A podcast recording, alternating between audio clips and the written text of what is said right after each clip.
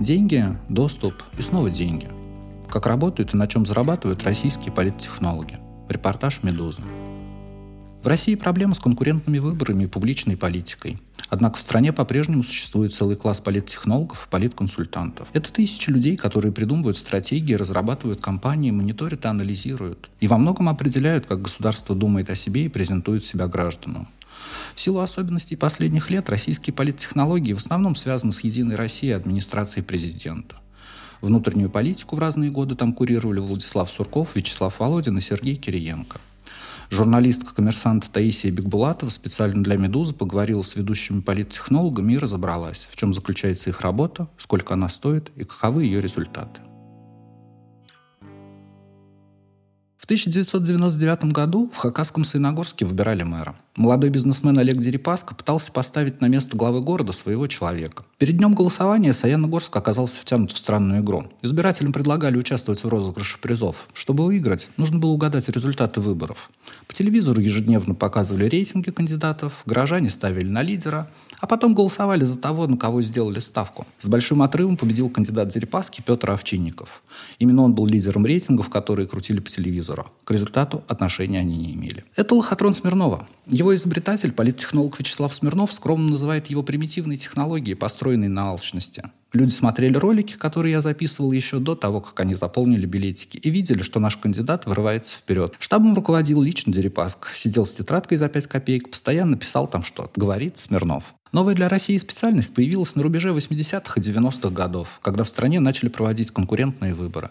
Профессия политтехнолога зарождалась рядом с деньгами. Дело в том, что крупные корпорации начинали ставить в регионы своих губернаторов и мэров. У финансово-промышленных групп были свои интересы в регионах. От руководства города или региона зависело решение важных для них вопросов.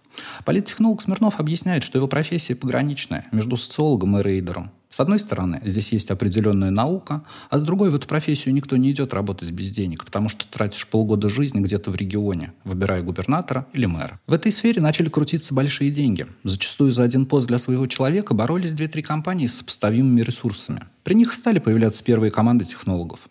Спонсоры предпочитали не давать деньги кандидату напрямую, неизвестно, куда он их потратит, а направлять на место своих людей, которые распределяли предвыборный бюджет. Политтехнолог Андрей Богданов говорит, в 90-е технологи приезжали в регионы с чемоданом денег.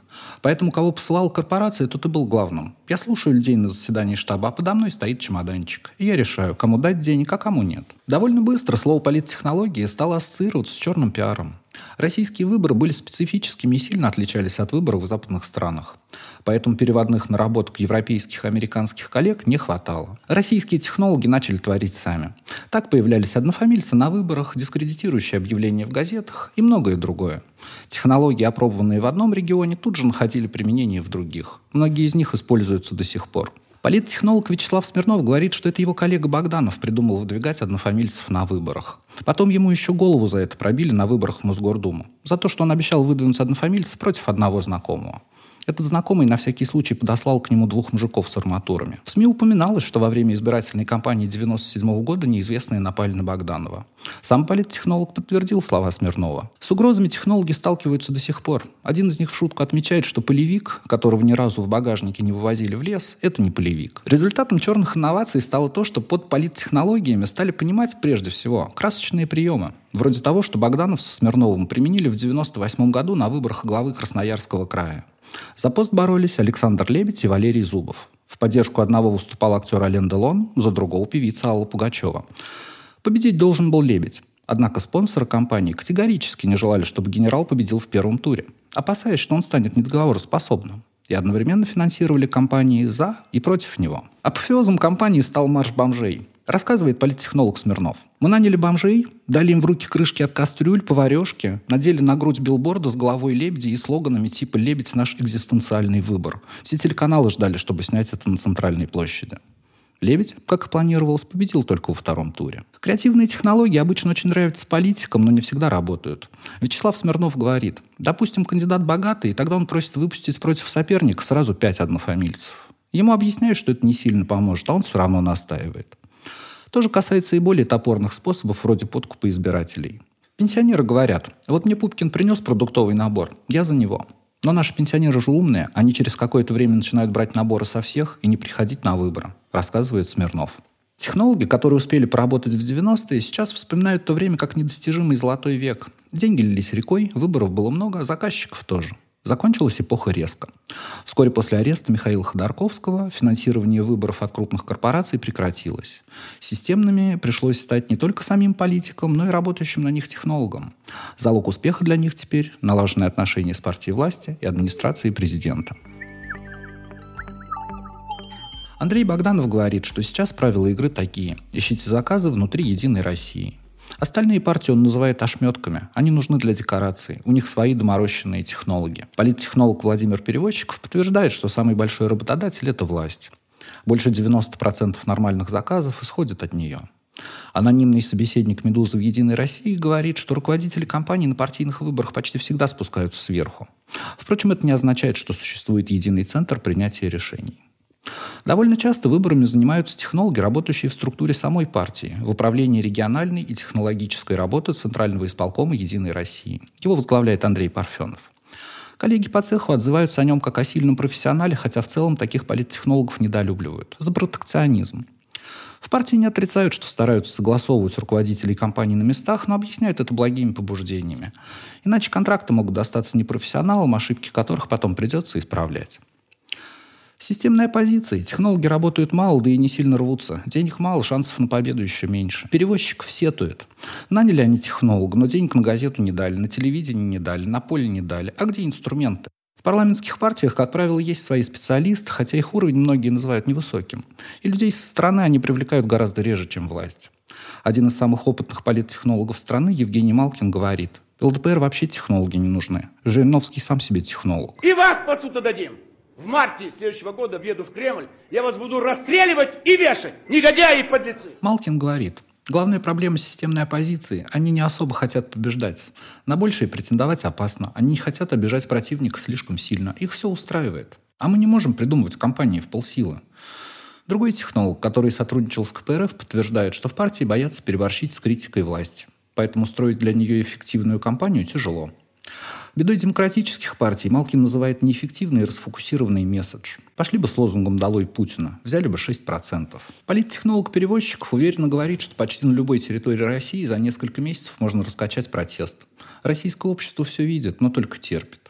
Политтехнолог Абаз Галямов вспоминает, что на одной из компаний в половине квартир сразу посылали после слов «Здрасте, мы из «Единой России». Но ресурсов на успешную протестную кампанию оппозиции хватает редко. Владимир Перевозчиков рассказывает про одну из компаний. Выбирали мы депутата в ЗАГС Собрания. Он сказал, что не может ездить по региону, дела у него в Москве. Но у него был друг очень на него похожий. В общем, мы его взяли, возили по территории и говорили избирателям, это ваш кандидат. А потом нашли ему на этой территории бабушку, дали ей денег, сказали, бабуль, это твой внучок. Так он у нас стал местным. Часть политтехнологов занимается постоянным сопровождением кандидатов в регионе. Раньше на место могла вылетать полноценная команда до 120 человек, которая и формировала штаб. Но эти времена прошли. Сейчас бюджет компании редко позволяет привлекать настолько большие команды со стороны. Политконсультант Дмитрий Гусев объясняет, что в каждом регионе выросли свои медийщики, полевики, свои технологи. Среди политтехнологов можно отдельно выделить политических консультантов. Они, как правило, сами не ведут кампании на местах. К ним относятся наиболее известные участники рынка. Собеседник «Медузы» в «Единой России» говорит, если взять топ-20 политтехнологов России, в нем, кроме Парфенова, никто не является политтехнологом как ремесленником, который умеет все делать руками, то есть приезжает, выстраивает четкую стратегию, концепцию, организует мобилизацию, может самостоятельно провести фокус-группы и социологию.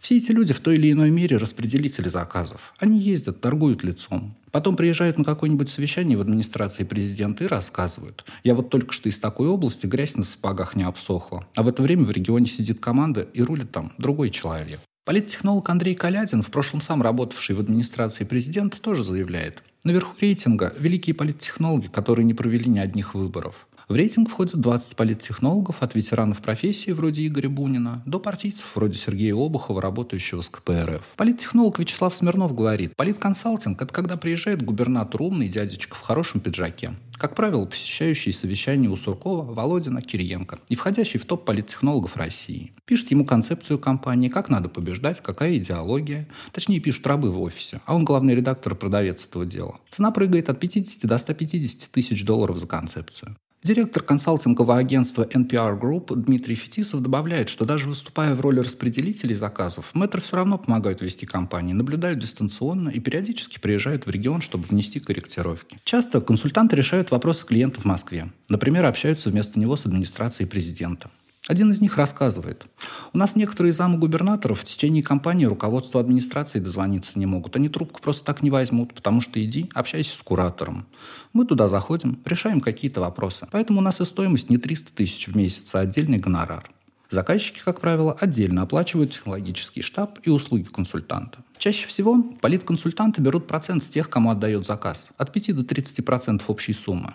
Андрей Калядин рассказывает. В заслуженные конторы часто приходят и говорят, у нас есть заказ, условно на 100 миллионов. Хорошо, говорит представитель конторы. После этого он идет к технологам и говорит, есть заказ, возьмешься? Сколько? 80 миллионов. Он передает заказ, 20 миллионов оставляет себе, трижды приезжает за время кампании и идет дальше. И вроде как он провел кампанию, хотя на самом деле ее провели на аутсорсинге другие люди. По словам Калядина, многие люди вынуждены идти к таким компаниям, потому что там есть гарантированный заказ, а возможности общаться с клиентами напрямую у них нет. Или к губернатору хрен попадешь, или они не вписались к Володину или Кириенко, или они не публичные. Впрочем, как говорит перевозчиков, если поставить этих великих людей против реального технолога, который работает на территории, они все равно проиграют. Хватка уже не та. Система распределения заказов через узкий круг политконсультантов в условиях, когда избирательный рынок сжимается, вызывает недовольство у их коллег, которые непосредственно ведут выборы. Один из собеседников «Медузы» жалуется, что рынок неконкурентный, непрозрачный и коррумпированный. Контракты отдаются своим. Но в целом модель выстроена, все довольные, и, цитата, «все закрывают вопросик». Другой технолог, работающий с «Единой Россией», тоже критикует коллег. Как только доходит до денег, до проектов, разваливается абсолютно все. Люди подставляют, кидают, полный трэш. Впрочем, многие не видят в сложившейся системе ничего несправедливого. Собеседник «Медузы» в «Единой России» говорит, если человек-полевик не может найти работу, то это не профессия деградирует, это ты деградируешь. Не можешь прыгнуть выше своего потолка. У политтехнологов Богданова и Смирнова своя ниша. Они держатели партий. Желающие могут за определенную сумму арендовать ее для своих целей. В результате либерализации партийного законодательства после митингов 11-12 годов Богданов смог зарегистрировать в Минюсте несколько партий с разными названиями.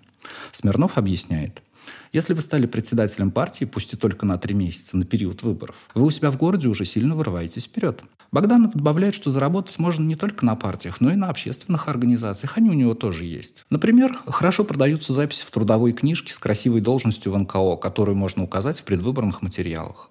На рынке выживает тот, у кого есть инструменты, резюмирует Богданов. Консультанты заключают постоянные контракты с чиновниками разных уровней. Ведут для клиентов аналитику, занимаются прогнозированием и рекомендуют, как вести себя, куда встраивать своих людей, как развивать карьеру. Правда, российские политические реалии вносят коррективы в такие планы. Бывают случаи, когда кандидат стремится стать губернатором в одном регионе, а президент посылает его в другой. Причем человек узнает об этом уже после подписания указа. Нередки случаи, когда губернаторы с помощью технологов готовятся к новому сроку, но в итоге не получают ничего. Так случилось с Владимиром Груздевым в Тульской области и Вячеславом Наговицыным в Бурятии. Они были вынуждены уйти в отставку. На падающем избирательном рынке в России его участники стараются использовать другие способы заработка. Российские политтехнологи часто используют свои навыки в странах СНГ, где до сих пор бывают огромные бюджеты. Особенно хорошие гонорары, по словам собеседников «Медузы», в непризнанных республиках, например, в Южной Осетии. Некоторые капитализируют свой опыт, проводя тренинги и читая лекции. Например, Евгений Минченко или Алексей Ситников. Основатель агентства Интермедиаком Алексей Куртов считает, что рынок не уменьшается, он видоизменяется. Политконсультирование – это не только выборы, это процесс, который идет все время. По словам одного из его коллег, когда ты утром после выборов сидишь в самолете и ломаешь пополам местную сим-карту, это классно. Но сейчас требуется более долгосрочное планирование. Именно администрация президента в эпоху Владимира Путина является основным центром принятия решений в стране, а значит и местом притяжения политтехнологов. Каждый глава внутриполитического блока Кремля первые полгода-год после назначения заново выстраивает систему работы. Одна из главных задач успешно для власти – проводить выборы. Именно администрация президента и Центральный исполком «Единой России», по словам источников партии, занимаются федеральными кампаниями. Региональные технологи также должны защищать стратегии и программы перед выборами в Москве. Причем в проблемных регионах администрация может вмешаться в ситуацию. По словам Калядина, при Суркове ему приходилось разбираться и с ФСБ, решившей за полтора месяца до выборов арестовать главу региона. «Я ругался вдрызг с ФСБшниками», — говорит он, «потому что посадка губернатора перед выборами однозначно обрушит результаты голосования за партию». Его посадили, но уже потом. Один из политтехнологов рассказывает. Однажды, по поручению руководства, мне пришлось встречаться с вором в законе. В том регионе были очень сильны позиции криминала. Мы решили поставить их перед фактом. Создадим проблемы, если они будут вмешиваться в выборы. Он пришел в администрацию президента, ко мне в кабинет, в наколках весь, в часах с турбионом и с бриллиантами. Чувак был просто конкретный. Я с ним очень вежливо поговорил. Товарищ проникся, что это не бла-бла-бла губернаторская, отошел от всех дел, и мы спокойно провели выборы на территории. При Вячеславе Володине, который сменил Суркова в декабре 2011-го, система несколько изменилась. Собеседник «Медузы» близкой к «Единой России» говорит, стало меньше вмешательства в региональные кампании, мол, пусть у вас будет локальная повестка. По его словам, после того, как протесты 11-12 годов утихли, новая команда перестала считать региональные выборы угрозой. А после присоединения Крыма успокоилась и по поводу федеральных кампаний. Единственная их крупная ошибка – выборы мэра Москвы, говорит собеседник «Медузы». Мы обязательно победим. Я верю в эту победу. Я знаю, что она обязательно случится. Мы вместе, и мы победим.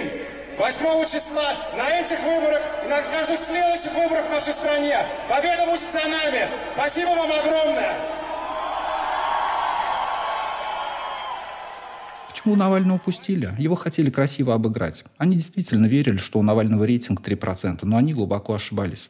Навальный занял тогда второе место, получив более 27% голосов. Несмотря на уверенность в результате, по словам собеседников «Медузы», Володин и его люди пристально следили за тем, кто именно работал в поле с представителями власти и провластными кандидатами. Немалую роль в политическом процессе играет и пул лояльных экспертов, который собирает вокруг себя администрация президента. В него входят политологи и политтехнологи. Система работы с ними была большей частью выстроена Владиславом Сурковым, а многие ее принципы сохранились и при Вячеславе Володине. Собеседник «Медузы», бывавший на совещаниях в администрации президента, говорит, Администрации нужны эксперты для разных целей. Собирать информацию, мониторить ситуации в регионах, каким-то образом участвовать в выборах, быть спикерами в СМИ, ведь есть же вещи, которые администрация от себя сказать не может. Комментирование при Суркове и Володине происходило с помощью темников. Это смс обычно. Будем разгонять какую-то тему. Позиция такая.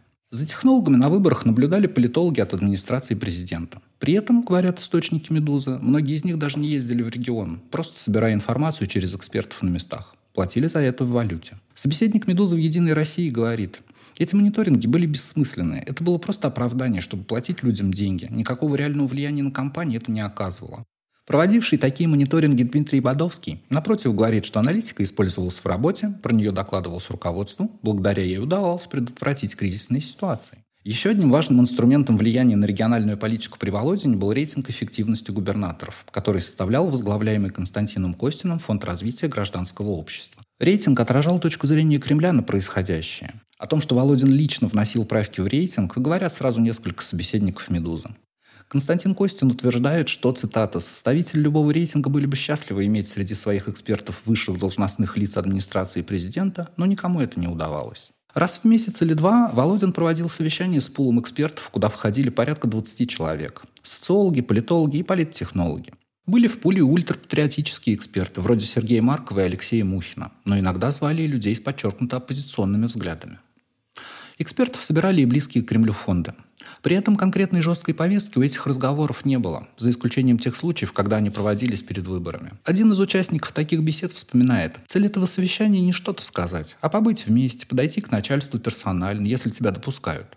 А потом этот человек звонит в регион и говорит, я тут с Володиным говорил, и он мне сказал, Представительскую функцию, по сути, выполняют и закрытые встречи с Владимиром Путиным, которые проходят в его резиденции после каждой федеральной кампании, и куда приглашают совсем небольшое количество политтехнологов, например, те же Бодовский и Бунин, а также представители исполкома «Единой России». Это просто знак внимания за проведенные выборы. Встреча проходит в парадном кабинете, Путин подходит к каждому шампанским, говорит хорошие слова, поясняет один из участников таких встреч. Как утверждают собеседники «Медузы», теперь, когда за внутреннюю политику в администрации отвечает Сергей Кириенко, порядки начинают меняться. Например, по словам Калядина, снова возросла роль кураторов региона, которые во времена Володина не пользовались никаким влиянием, а при Суркове, напротив, были ответственными за происходящее на местах. Администрация президента теперь напрямую рекомендует в регионы технологов, а региональные мониторинги в привычном виде больше не проводятся. Эксперты к Сергею Кириенко ходят примерно те же, что ходили к Володину. У них других, в общем-то, и нет, поясняет политтехнолог Николай Миронов. По его словам, новые лица появляются, но их мало. Это прежде всего люди из Комитета гражданских инициатив Алексея Кудрина. В целом же, по словам участников рынка, Кириенко работает с экспертным сообществом куда менее активно, чем его предшественники. Один из политтехнологов объясняет, Володин любил инициативу, даже буйную, а Кириенко хочет понять, кто чего стоит, и каждому найти клеточку. На осенней установочной встрече Кириенко, цитата, как полковой писарь, все время что-то записывал. «Я понял, денег тут не будет», — говорит этот политтехнолог. Один из политологов, работающих с властью, подтверждает, что сейчас говорящие головы, то есть политологи, работающие со СМИ, находятся в подвешенном состоянии. У Кириенко здравый подход. Всех выслушаем, но денег не дадим, говорит собеседник «Медузы» в «Единой России». Участники рынка признают, сейчас бюджеты, выделяемые технологам, снизились. И истории вроде выборов губернатора Красноярского края в 2002 году, тогда компания Александра Хлопонина стоила порядка 30 миллионов долларов, уже вряд ли возможно. Собеседник «Медуза» говорит, «Я знаю ребят, которые садились друг перед другом и тренировались спокойно произносить фразу «это стоит миллион долларов». Но времена уже, конечно, не те. Валентин Бианки отмечает, что цены на рынке снизила прежде всего неконкурентность компаний. Один из консультантов добавляет, ситуация такова, что чуть ли не две трети губернаторов сами дают договорным конкурентам деньги на выборы. По словам политконсультанта Дмитрия Гусева, сейчас минимальная цена компании одномандатника 10-12 миллионов рублей. Списочная компания «Единой России» в обычном регионе будет стоить от 50 до 100 миллионов рублей. Другие партии тратят значительно меньше. Губернаторскую кампанию в неконкурентном регионе Гусев оценивает в 30 или 50 миллионов рублей. В конкурентном – от 100 миллионов. Компания губернатора Иркутской области Сергея Ерощенко, который проиграл выборы во втором туре, обошлась в 600 миллионов, утверждают технологи. По словам одного из технологов, руководитель компании в Водомодатном округе получает не менее 400 тысяч рублей в месяц. При этом сумма может быть гораздо больше, в зависимости от понтов технолога и лоховства заказчика. Перевозчиков оценивает зарплату районных полевиков и копирайтеров в 150-250 тысяч в месяц. Так или иначе, большая часть денег на компанию тратится в черную, утверждают технологи. По оценке Бианки, зарплаты по белому получают лишь около 10% технологов. Малкин называет рынок политтехнологий серым. По его словам, государство тут в любом случае особенно ничего не теряет, поскольку официальные платежи, идущие через избирательные фондов кандидатов, не облагаются налогом. Еще одна причина большого количества неофициальных денег – то, что размер избирательного фонда по закону ограничен. Например, одномандатник на парламентских выборах мог потратить до 40 миллионов рублей. Официальных бюджетов, по словам политтехнологов, обычно категорически недостаточно. Реальные траты на компанию могут быть минимум в 7-8 раз больше. Поэтому услуги технологов чаще всего оплачиваются не из предвыборного фонда. Впрочем, по словам собеседника «Медузы» в «Единой России», профессиональное сообщество и само не слишком заинтересовано в легализации бюджетов. Он говорит, минимум каждый второй технолог заезжает на компанию не за гонорарами, а за тем, чтобы на полевой структуре попилить бабки. Основной заработок технолога – это не гонорары, это поле. Чем больше поле, чем больше ты людям платишь, чем больше агитационных материалов, тем больше ты можешь украсть. Другой участник рынка говорит, нала надо очень много.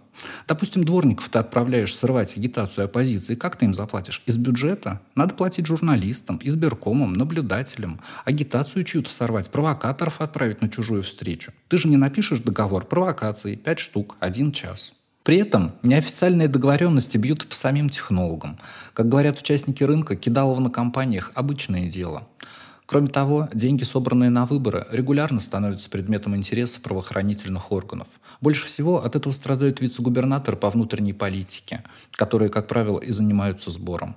Известность получила, например, дело Николая Сандакова, бывшего вице-губернатора Челябинской области, который с апреля 2016 года находится под арестом по обвинению в получении взятки. У профессии политтехнологов в современной России есть понятная специфика. Поскольку выборы чаще всего контролируются сверху, смысл кампаний как таковых ясен не всегда.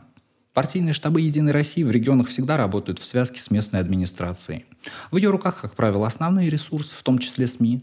Существуют и более прямые способы повлиять на исход голосования. Политтехнолог Смирнов говорит, чем больше вмешательства в избиркомах, тем меньше нужны технологии. Мечта любого богатого кандидата – прийти к председателю избиркома, заплатить ему деньги, и чтобы ему выдали на руки протокол о том, что он победил, желательно до выборов. Андрей Богданов говорит еще более радикально.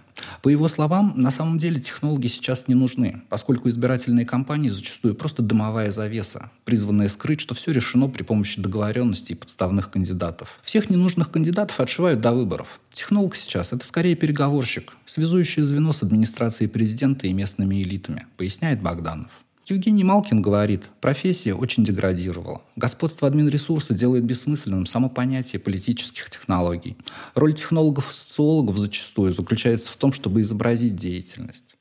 Он надеется, что курс на легитимность окажется серьезным. Это будет возможность для качественного скачка. По словам технолога, работающего с властью, компании должны быть как интересный сериал, чтобы избиратели ждали выхода нового эпизода – Однако сейчас до этого далеко. А значит, не существует реальных критериев оценки. Собеседник «Медузы» в «Единой России» говорит, что лет через 15-20 может произойти модернизация рынка. Мы сейчас на окончании реакции и ждем нового витка, говорит он. Технологи уверены, что профессия станет более востребованной, как только появится больше реальных электоральных кампаний и референдумов.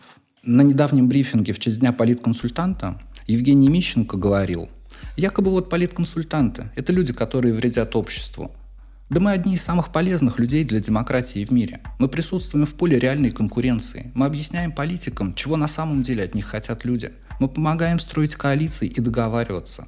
Таких замечательных людей, как мы, надо не ругать, а носить на руках и говорить спасибо каждый день.